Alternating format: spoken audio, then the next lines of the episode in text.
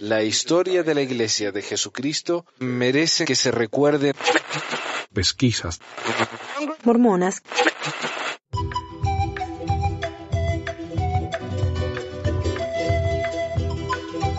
Hola, bienvenidos a otro episodio de Pesquisas Mormonas. Les habla Manuel aquí desde Ogden, Utah. Y hoy tenemos un programa muy especial porque tengo dos invitadas. Tenemos a, a Valia, que ya es una invitada frecuente al programa. Hola, Valia. Hola, hola a todos. Y, y la, eh, la, ¿cómo se diría? La invitada más especial. No es que Valia no sea especial, pero la razón por la que grabamos este programa es, es porque tenemos a Tatiana Silva, eh, que es de Colombia, Hola. pero creo que nos está llamando de Argentina, ¿verdad? Sí, estoy en Argentina en este momento, en Buenos Aires. Y Tatiana compartió su historia en Facebook y parece que la historia se hizo más o menos viral, ¿no? Porque muchos la empezaron a compartir en diferentes grupos y así es como yo escuché de Tatiana. Y su historia es muy interesante y ella ha sido suficientemente generosa como para compartir su historia con nosotros aquí en el programa y nos ha permitido que le hagamos algunas preguntas. Si no han leído el documento está bien porque vamos a compartir básicamente todo lo que el documento decía y más. Así que, eh, Tatiana, muchas gracias de nuevo por estar aquí en el programa y para empezar queríamos preguntarte un poco acerca de, de ti misma. Eh, ¿Nos podrías contar un poco acerca de tu experiencia en la iglesia, si tu familia son miembros desde hace mucho Sí. y cosas así? Sí, claro. Pues mira, mis papás son miembros hace aproximadamente unos 6 o 7 años. Eh, yo me bauticé también con ellos al tiempo. Yo tenía unos 14 años más o menos. 14 o 15, algo así. Eh, ellos siempre estuvieron muy, muy activos en la iglesia desde el momento en que se bautizaron. Yo en cambio me bauticé más como por compromiso y bueno, porque mis papás se bautizaban, entonces yo también debía bautizarme. Pero bueno, la experiencia eh, fue cercana a los primeros años, hasta más o menos los 18 años cuando los cumplí. Después de los 18 años ya como que me empecé a alejar un poco de la iglesia, pues porque ya tenía como la autoridad, al menos la edad para, para poderlo hacer. O sea que dirías que nunca realmente tuviste un testimonio de la iglesia o lo que dirían en la iglesia que es un testimonio. Pues yo creo que lo intenté hacer y estuve tal vez en, un- en un proceso que se acercó mucho, pero no, no considero que lo haya logrado verdaderamente. O sea, un testimonio establecido no creo que lo haya conseguido en ningún momento. Ok. Y mencionaste en tu carta abierta que te alejaste de la iglesia. Ahora, ¿cuál fue la causa? ¿El hecho mismo de que nunca tuviste un testimonio o hubo algo más específico? Claro, yo me alejé de la iglesia, eh, bueno, porque empecé a ver sobre todo, más allá de que, eh, bueno, estaba en plena adolescencia y, y estas limitaciones también uno se hace el rebelde y, ese tipo de cosas, pero más allá de eso, eh, tuve la experiencia de que mis padres eh, tuvieron estos llamamientos en la estaca bastante temprano y se acercaron mucho como a los líderes y a la, estaca y a la presidencia. Y la presidencia, pues se vieron cosas que, y me enteré de muchos problemas, me enteré de muchos casos y de muchas, aparte del mío, que, que dieron cuenta de como muchas imposturas que hay dentro de la iglesia y que me hicieron como reflexionar y darme cuenta de que en realidad pues no todo es como lo pintan y la iglesia no es como parece. Si hablo de iglesia, bueno, hablo al menos de los miembros en mi, en mi barrio y en mi estaca, tampoco pues hablo en general de toda la iglesia porque Claro. no lo sé. Claro, pero bueno, si esa es tu experiencia, entonces eso para vos es la iglesia. Claramente. Claro, sí. Y aquí en, en la historia, de, de- de- en tu carta, en la, la- la carta abierta que compartiste, mencionas a un tal señor Sarmiento. Y este es el, el- como el punto principal de tu carta, ¿no? Para compartir lo que pasó Sí. con este hombre. ¿Y por qué no hablamos un poco acerca de él? ¿Quién es este señor Sarmiento? ¿Cómo lo conoció tu familia, él? Ese tipo de cosas. Mi familia, eh, en realidad yo no supe exactamente cómo fue el primer encuentro, el primer acercamiento, porque lo realizaron entre ellos estando yo acá en Buenos Aires. Yo regresé a Colombia, más o menos por la época que, hace unos dos años más o menos, creo que de hecho fue por el mes de marzo, o sea, por esta misma época. Yo regresé a Colombia a visitar a mis papás y me encontré con que ellos eran muy, muy amigos, muy cercanos. Estaba Sarmiento siempre ahí en la casa. De hecho, alguna vez hablaba yo con mis papás por Skype estando acá en Buenos Aires antes de ir y estaba él ahí en la casa con ellos. Él estaba presente y yo tenía claro que ellos eran amigos, pero pues no sospechaba absolutamente nada.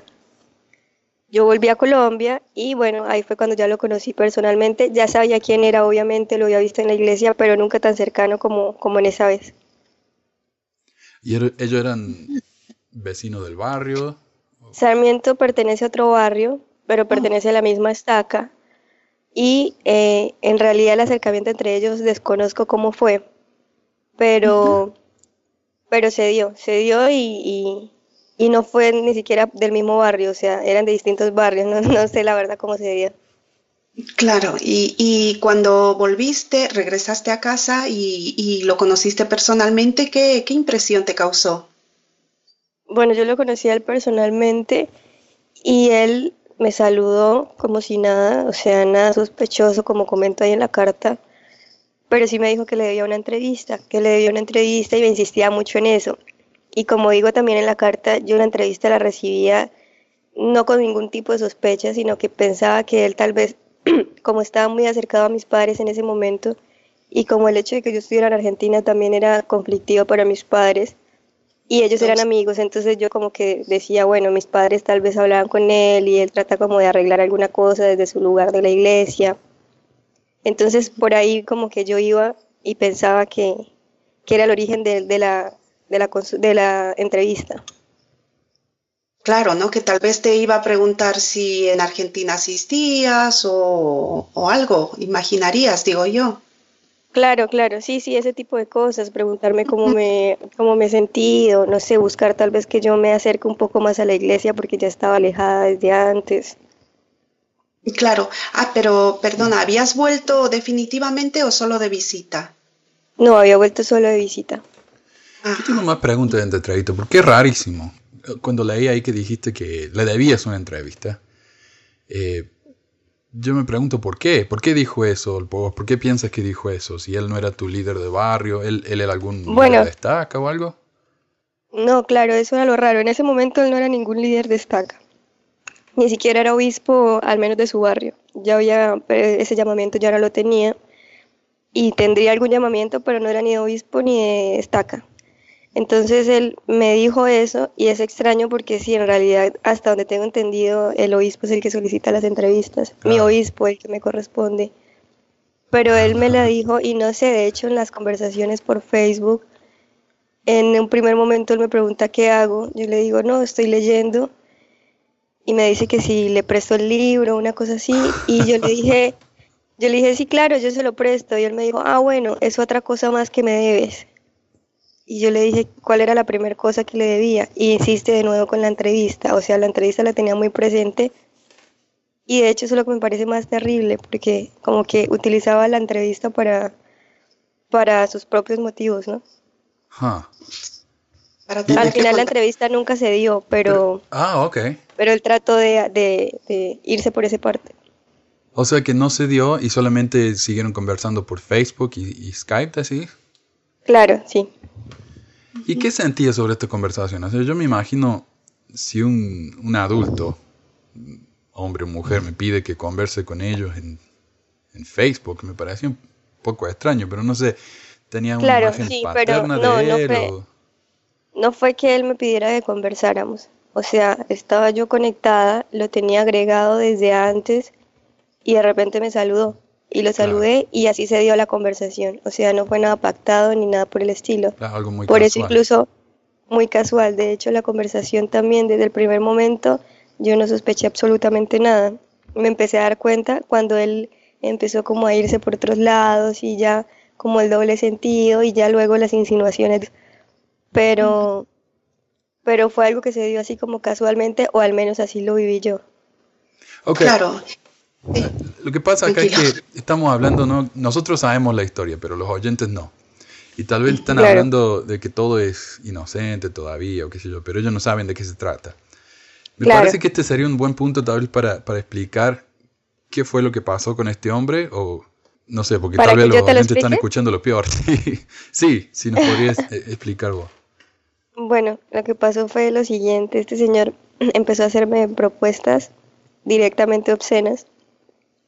Eh, desde el principio empezó a insinuarse y yo eh, me sentí muy molesta por eso, sobre todo porque sentía que era una traición más para mis padres que incluso para mí, porque yo no veo, o sea, mi posición en frente a la iglesia es bastante ambigua en realidad, al menos en cuanto al testimonio.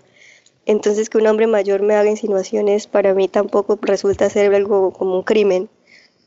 Pero me parecía un acto muy, muy desleal para con mis padres, porque ellos le estaban dando un lugar en mi casa y una confianza que él estaba traicionando. Y solo por eso, y también por, mis, por mi posición frente a la iglesia, repito, quería mostrarle a mis padres y mostrarle a todos que en realidad eh, las cosas no eran como siempre las mostraban. Y quería mostrarle a todos que Sarmiento era la persona que en, que en realidad es. Por esto yo planeé eh, grabar las conversaciones, guardarlas, seguirle la corriente al señor Sarmiento para mostrarle a mis papás lo que ese señor estaba haciendo. Eh, en medio de todo esto, después de hacerlo, corté con la, la, comunicación. Me comuniqué con el presidente Chávez, que es el presidente de Estaca. Le conté lo sucedido y el presidente prácticamente me ignoró. No hizo absolutamente nada. Tiempo después, el presidente, incluso sabiendo lo que yo le comenté, lo nombró primer consejero de la Estaca. Esto me molestó muchísimo, me enfureció todavía más en contra de la iglesia. Y eh, fui la, vez siguiente que volví a Colombia, le conté a mis padres lo que había pasado, todo. Ellos se molestaron mucho, ellos enfrentaron a Sarmiento y Sarmiento eh, contestó que él tenía en su poder videos íntimos míos y que si algo de lo que nosotros estábamos diciendo se hacía público, él también iba a hacer público los videos. Ahí viene el tema de la computadora que también lo comento en la carta. Eh, por esa época, cuando estaba sucediendo todo, en un momento yo estaba en Colombia y se desaparecieron mi cámara personal y mi computadora de la casa. Nadie sospechaba nada, igualmente. En Colombia. Pero empiezo a hacer como uniones y digo, bueno, si él dice que tiene videos íntimos míos y yo sé que los tengo, pero los tengo en mi computadora que me la robaron, entonces hago, puedo unir cabos, ¿no? Claro. Y darme cuenta de que, bueno, algo tiene que ver este señor en todo esto. Ese es el tema, entonces es el conflicto actual, que este señor está como amenazándome con eso, porque yo eh, quise mostrar lo que él verdaderamente es. Y a mis padres ahora, después de todo esto, los persiguieron, les quitaron los llamamientos del presidente Chávez eh, sospechosamente, porque eso es otra cosa muy extraña que el presidente Chávez lo haya apoyado y tapado tanto. Y él persiguió mucho a mis padres, les quitó los llamamientos, les quitó la recomendación para el templo. Eh, mis padres querían prestar una misión como, como pareja y Chávez no los autorizó. Y bueno, mis padres están siendo muy perseguidos y y ese es el problema. Entonces yo decía, después de todo lo que yo hice, al final me siento ciertamente culpable por haber generado todo ese conflicto, pero también además de culpable en ese sentido, también me siento una víctima porque estoy siendo víctima de, de amenazas de parte de este señor. Y esa era la intención de escribir la, la nota pública, que se enterara todo el mundo pues de cómo fueron las cosas y, y bueno, al menos mostrar lo que era el, la intención inicial hmm. de todo esto. Claro, primero es acoso, eh, luego chantaje y luego amenazas, ¿no? claro, sí, sí. Sí, así fue, tal cual. Tal cual. Y bueno, las pruebas de todo esto están publicadas. Eh, se ve, o sea, hay correos en que el señor Sarmiento directamente acepta que él hizo lo que hizo. Y hay un correo donde él también se ve claro que él dice, tengo esto en mi poder de su hija. Y él, la excusa de él es que lo recibió de no sé quién. Pero bueno, es una, es una explicación bastante extraña. Ahora, yo quiero expandir un poco en ese tema, porque yo vi eh, lo que nos compartiste, ¿no? El pantallazo ese que nos diste de las cosas que él supuestamente recibió. Él le llegó un mensaje de un supuesto miembro de la estaca o algo, diciendo que tenía videos tuyos. Eh, sí. Que eran muy comprometedores, qué sé yo. Lo extraño es que, ¿de dónde sacó esta persona esos videos? ¿Y por qué las Bueno, compartió eso- con el señor ese Sarmiento, siendo que él no era su líder directo? O sea, como Exactamente eso es lo que yo menciono ahí en la carta, o sea, en todos sentidos extraño. Es extraño porque ese tal Juanjo García jamás lo he escuchado en la iglesia y puedo estar segura de que no existe dentro de la iglesia. Segundo, porque de ser que el señor Juanjo García existiera, ¿por qué iba a buscar al señor Sarmiento para darle a conocer mis videos si Claro, Sarmiento no era una persona, ¿no? claro, no era mi líder ni alguien a quien habría acudido una persona de la iglesia? Y, eh, o sea, no tiene explicación alguna. Yo no entiendo por qué razón alguien le enviaría videos a él y justamente a él. Claro. Cuando estabas en, en Colombia, cuando habías vuelto, eh, ¿seguía visitando frecuentemente la, eh, tu casa? Sí, claro, Eh, esa es otra situación. Ese, eh, ese señor seguía visitando mi casa, seguía presente. Incluso yo le conté lo que le conté al presidente Chávez y él claramente, o sea, estoy segura que él internamente le habrá dicho que yo le conté eso. Él cambió totalmente la- desde la primera vez que yo le conté lo a Chávez. Me dejó de hablar, o sea, cortó comunicación totalmente, pero muy, muy molesto. Yo también corté comunicación claramente pero él seguía visitando mi casa, él seguía estando, yo llegaba eh, de afuera de estar con mis amigos, volvía y él estaba en la sala de mi casa sentado muchas veces con sus hijas y muchas otras tantas veces con su esposa. Ah, ¿Esto después fue que tus padres se molestaron con él o fue antes? No, no, no, esto antes, esto después de que yo le contara al presidente Chávez. ¿Sabes qué es lo No, que me cuando decís? mis padres se enteraron, eh, eh, él no volvió a la casa, o sea, cortaron comunicaciones y, y pelearon fuerte. claro. ¿Y él se defendió diciendo que él que era mentira o qué dijo? Él se defendió diciendo que él era un hombre natural. Esa fue la respuesta de él y, y bueno, y como que él sabía que mis padres estaban enterados y sabía que el presidente Chávez estaba enterado, pero a él en realidad le preocupaba que se enterara la esposa. Y justamente por eso eh, como que optó por amenazar y decir, bueno, si ustedes le cuentan algo a mi esposa, yo voy a hacer público estos videos de Tatiana. Que en Sí. realidad eso ya, ya da cuenta de una, de una mala intención con anterioridad.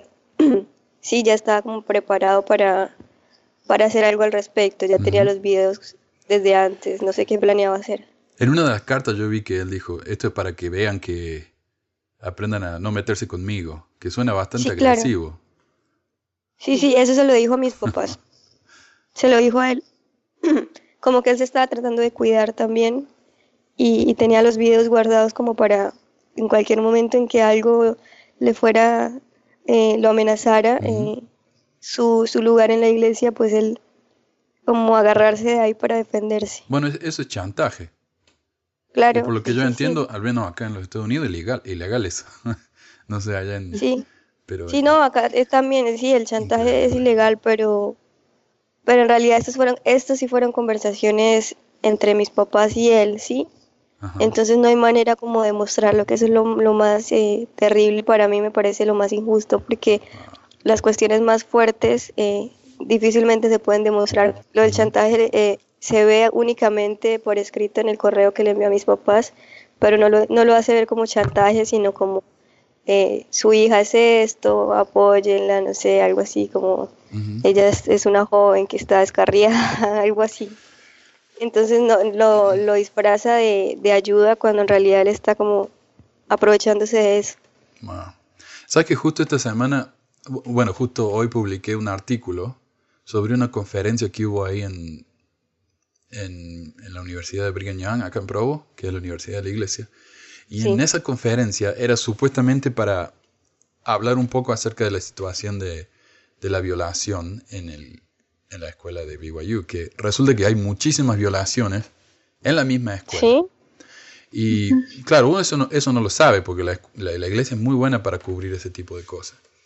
Y algo interesantísimo es que la, la decana, así se dice, ¿no? Decana de, Sí. de los estudiantes en la escuela esa, ese es un cargo que, que tienen ahí, eh, decana de los estudiantes, dijo ella que según el código de honor de la universidad, que sigue muy cercanamente el, el código de comportamiento de la iglesia en general, Si una mujer es violada, por ejemplo, y es- yo, yo entiendo que este no es tu casa, y quiero aclarar esto también a los oyentes, este no es tu casa, Claro. pero, pero como para dar un ejemplo de las cosas que pasan en la iglesia.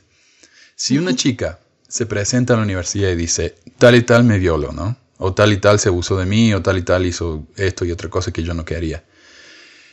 Lo primero que hacen es investigar a la muchacha, no al, al- al acusado, sino a la muchacha, y le preguntan, ¿y por qué hizo eso?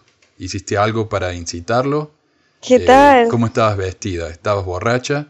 Y si la niña, por ejemplo, estaba o borracha o estaba vestida supuestamente indecente o lo que fuera, ella es la que sufre las consecuencias y no el violador.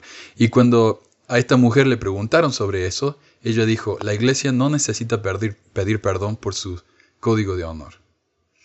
Eh, No puede ser posible eso. y, y esto es una cosa también que pasa en la iglesia. Por ejemplo, si, si una chica eh, es abusada y quiere ir y reportar esto al obispo y alguien se entera de que en realidad ella estaba borracha o tenía una minifalda o lo que fuera, ¿qué van a decir de ella, verdad?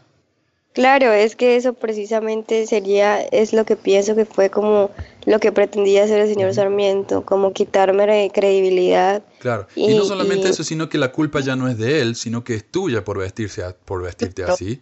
Sí, e sí, sí. incitarlo a él, como dijiste, un hombre natural, es toda tu culpa. Tu culpa. Entonces acá la Ujú, situación claro. es que culpamos a la víctima por lo que hacen estos cerdos, ¿no? Eh, Claro, es, es degradar tu imagen para cubrirse él. Es que es o no terrible. solamente eso, sino que es una justificación. Los hombres son tan descontrolados que eh, si pasa algo es 100% culpa de la mujer. Por vestirse así, por provocarlo así, ¿no? Entonces, el deshacerse de toda culpabilidad, de toda responsabilidad y echarte la voz.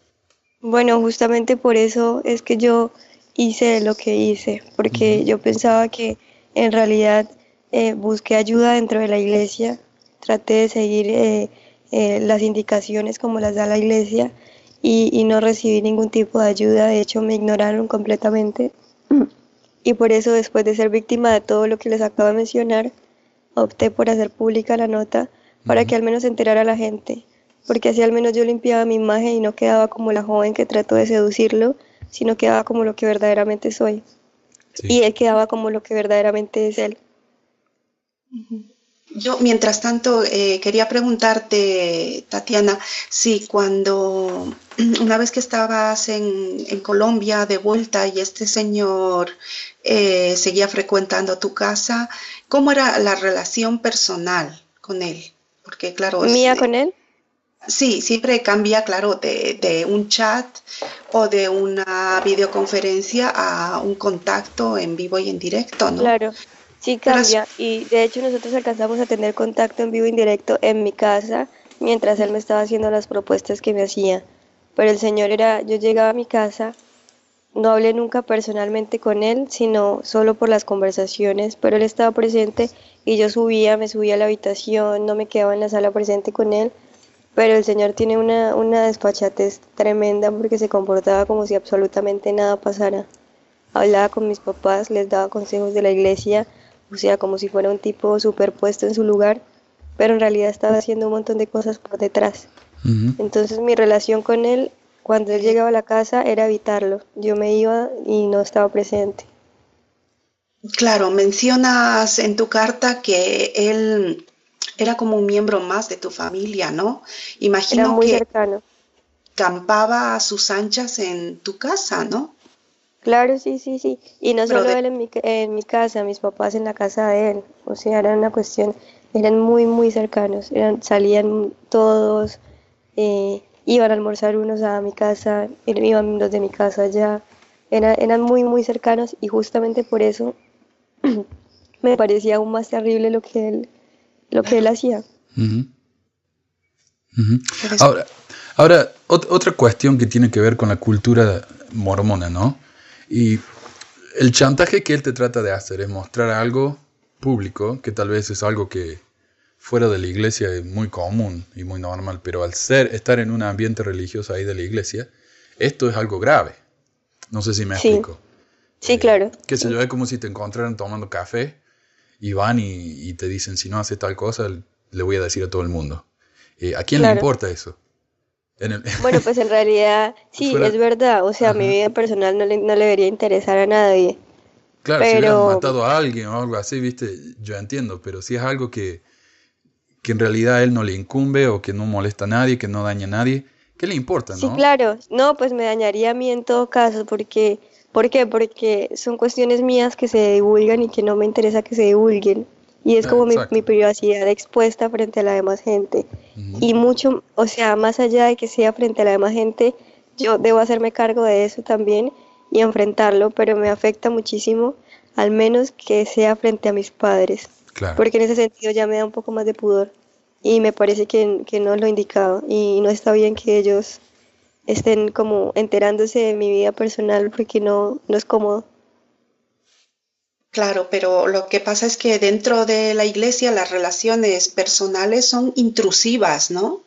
Claro. Que tiene autoridad, pues tiene como si tuviera todo el derecho de meterse en, en las intimidades, ¿no? De una familia que no es la suya. Exactamente, ¿no? Y que se mete sin ningún tipo de, de- no tiene ningún tipo de autorización para hacerlo. Está siendo muy atrevido y está, está usándolo para, para malos fines. Ahora, ¿está bien si hacemos una especie de resumen antes de continuar? A ver si queda todo claro. Porque me parece que hemos tocado los temas más importantes. Primero, tu familia se hace amigo de este señor Sarmiento, que no tiene, en el momento no tiene ningún llamamiento, pero había sido obispo, ¿verdad? Sí, Ok. Se hacen muy amigos. Cuando volvés a Colombia a visitar, lo conoces. Y entonces ahí ustedes comienzan una conversación. Y él empieza a hacer propuestas indecentes, digamos. ¿Algo así? sí, Ok. Entonces cuando le contás a tu familia, tu familia se enoja mucho con él. Pero cuando le contás al presidente de esta acá, él no hace nada. sí. Ok. No me contesta absolutamente nada, no me dice nada. No solamente eso, sino que le da un cargo en la estaca de consejero, ¿verdad? Exactamente. Primer Entonces ahora, consejero. Él sí tiene influencia y sí tiene cargo. Entonces un poco diferente. Y cuando tu familia lo enfrenta a él, él amenaza con mostrar videos públicos que, que de alguna manera él obtuvo. Probablemente, pero no es seguro, de, de tu computadora que desapareció. Sí, Ok. Entonces, esa es la parte eh, de la historia que, que te afecta directamente a vos. Y entonces ahora afecta a tu familia también. Y por lo que mencionaste y compartiste una carta que... Todas estas imágenes, si, si está bien, la puedo compartir ahí en el, en el sitio web del sí, podcast. claro, está bien. Ok. Ahora, una de esas cartas menciona que a tus padres le retiraron la recomendación para el templo. Lo más extraño es que se, la- se las anularon sin decírselo. O sea, nunca se, Sí. eh, se enfrentaron con ellos y decirle, por alguna razón esta recomendación ya no va a servir.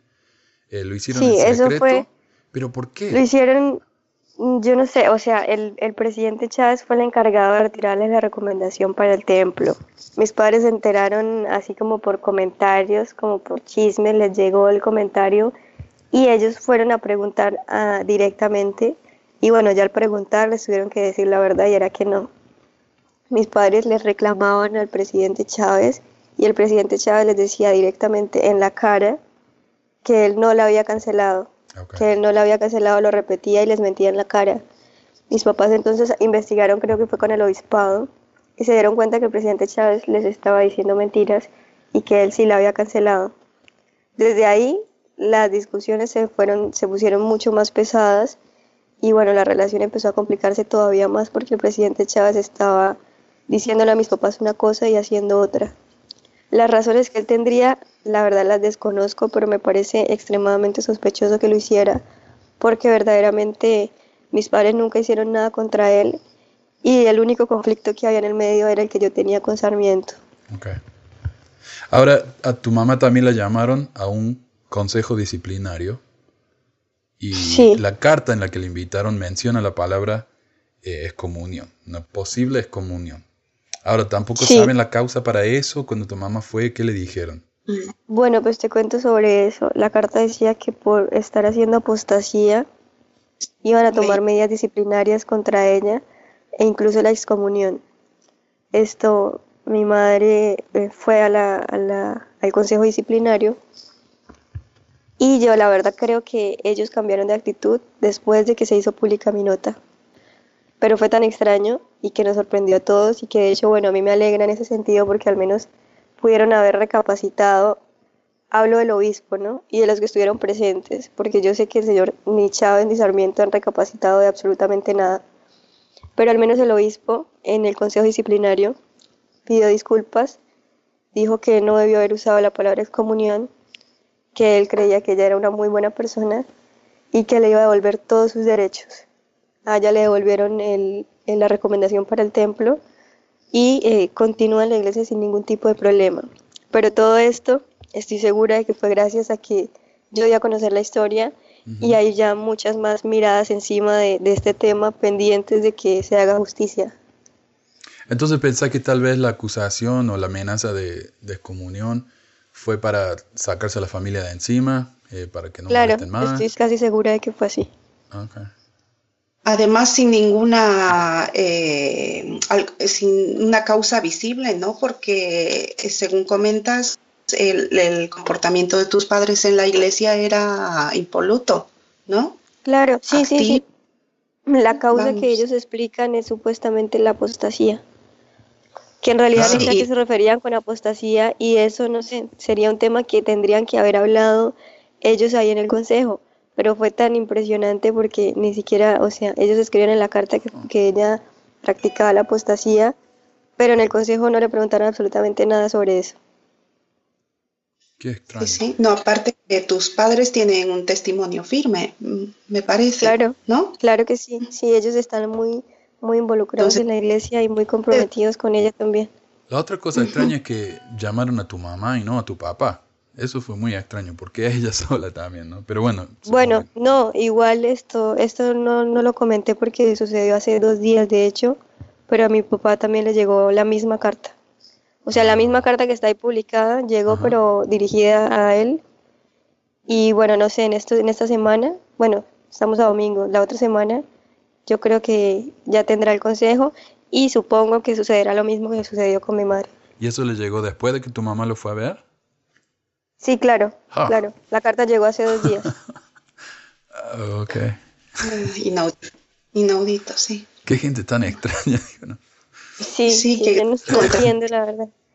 Una- No, además que se ve la improvisación, ¿no? De qué hacemos, cómo actuamos. Exactamente, yo creo que fue eso, que ellos Claro. como que enviaron la carta a mi mamá, la llamaron, le pidieron disculpas y con esa misma excusa tuvieron que, que mandársela a mi papá también para pedirle disculpas a él también, como viendo de qué manera manejan la situación y se salen como del, del lío. Ah, si lo puede influenciar un poco tu papá, me gustaría realmente que les preguntara por qué lo llamaron a un principio, por qué. O sea, Claro. porque, porque sí, ellos ni sí. siquiera le dijeron a tu mamá por qué. Simplemente dijeron, disculpe, actuamos precipitadamente. ¿Pero por qué? O sea, tienen que haber tenido una base para llamarlo. La causa, Claro. sí. Pero es que ese es el tema, que la base no existía. Y, y antes yo creo que ellos pensaban, si no existía, se la inventaban. claro. Pero ya después de todo lo que pasó, no les convenía hacer nada en contra de ella, porque terminaban perjudicados ellos. Entonces pudieron, por eso tuvieron que, que echarse por atrás y decir, no, ya no pasa nada, tranquila, discúlpenos. Ahora, después de compartir esta carta, como decís, hubo resultado, ¿no? O sea, los líderes hicieron cosas para retractarse y, y todo eso. Bueno, el resultado en realidad al menos eh, me alegra porque siento que mis padres no están siendo perseguidos ahora. Claro. En ese sentido se hizo justicia. Los líderes dijeron, pararon ya con todo, esa, todo ese acoso que le estaban haciendo a mis padres.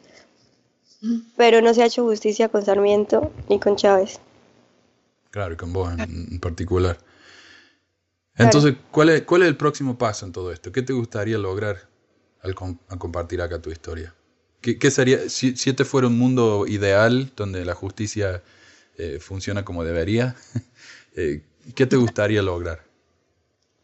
Pues a mí me gustaría lograr que, como decíamos, se hiciera justicia. Me gustaría lograr primero dar a conocer mi historia, que se enteren los que estén interesados. Me gustaría que los miembros de la iglesia estuvieran un poco más prevenidos y avisados frente a este tipo de situaciones y que no se entreguen así como tan, inocentemente porque les pueden hacer mucho daño. Y bueno, al menos que se, se enteren las personas que estén interesadas en enterarse y que al menos algún líder, no sé, tenga en cuenta lo que pasó y, y haga algo con Sarmiento, porque me parece muy injusto que este señor se quede y, y pueda hacer lo que él quiera y nadie le, le ponga un cote a eso. Ok. Me parece excelente. Y también hay que aclarar que esto no, no quiere decir que la iglesia sea mala, ¿verdad? Este es un caso Claro que específico sí. de un presidente de estaca y un consejero que actuaron de manera irresponsable y Claro que sí, y en ese sentido esto, estoy muy de acuerdo contigo porque eh, yo tengo claro que la iglesia no es una iglesia mala, más allá de que yo no comparta sus principios. Claro. Yo la respeto mucho, sobre todo porque mis padres hacen parte de ella y porque sé que es muy valiosa para mis padres. Pero justamente por eso también hay que ser fuertes en, en el momento de, de aplicar la disciplina y a este tipo de personajes o retirarlos o juzgarlos para que no sigan manchando el nombre de la iglesia. Y causando daño real en la vida de la gente. También. Claro. Claro. Sí, sí, porque a día de hoy, en la actualidad, eh, ese, ese personaje Sarmiento sigue gozando de todos sus llamamientos y de todo, así como si Sí, nada. pues en realidad si le han hecho algún tipo de sanción, yo la desconozco ahora, pero hasta el momento en que yo publiqué la carta, no le habían hecho nada a él. Ok. Claro. O sea, él estaba haciendo lo que quería. Sí, que tú sepas, no han tomado ninguna medida, ¿no? Claro, después de la publicación de la carta, hasta donde yo sé, no le han hecho nada. Bueno, ojalá esto pueda entonces ser escuchado. Mientras más gente lo comparta, me imagino que más probabilidad de que alguien que, que cuente se entere y ojalá podamos Sí. tener resultado.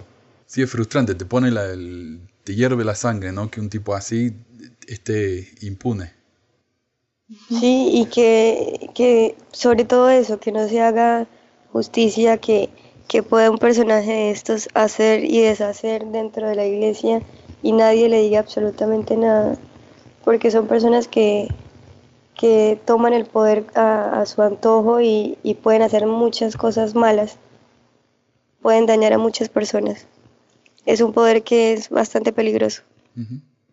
Y es un poder real para mucha gente, lamentablemente, porque a pesar de que nosotros le damos el poder a esta gente, le permitimos que tenga autoridad sobre nosotros, una vez que hacemos eso, el poder ya es real, lamentablemente. Claro. Así que bueno, bueno, muchísimas gracias entonces Tatiana por, por permitirnos eh, hacerte estas preguntas. Yo sé que es un tema muy delicado, muy personal, y me parece que tu valor al, al, eh, salir adelante y compartir esta historia es algo que ellos no sé, con lo que no contaron. ¿Verdad? Ellos tienen la, la confianza de que estas víctimas de sus, de sus abusos de poder van a quedarse calladitas justamente por eso, porque ellos tienen su poder y porque creen que eh, tienen una autoridad verdadera sobre nosotros. Así que te felicito y yo sé Sí. que no es fácil y tal vez el, el- el hombre este haga cosas públicas que no debería y ese es el riesgo que has decidido tomar, pero yo creo que claro. esto que has hecho va a ayudar a muchos. Claro que sí, que- y yo les agradezco a ustedes igual que estén tratando de ayudarme y que hagan esto posible, pues porque así Bien. también yo puedo como utilizar algún recurso a mi favor para que para que mi historia se dé a conocer y se pueda hacer algo al respecto. Exacto. Bueno, muchísimas gracias. Muchas gracias Tatiana y Gra- muchas gracias Valia. Gracias, Tatiana. Gracias.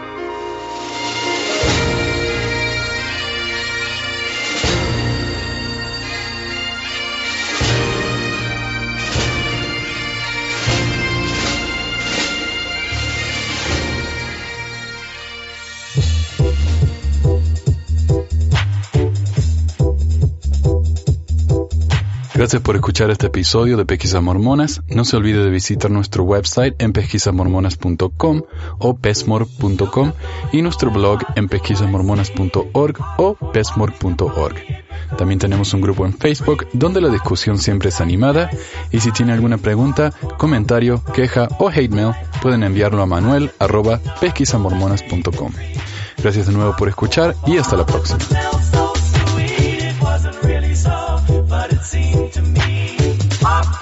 La música al comienzo del podcast es la canción de la primaria Historias del Libro de Mormón por Clive Romney. La canción previa a esta es Logra el Profeta por Lex de Acevedo y esta es la versión de la banda Rooster del himno de la primaria Palomitas de Maíz. De Acevedo y esta es la versión de la banda Rooster del himno de la primaria Palomitas de Maíz.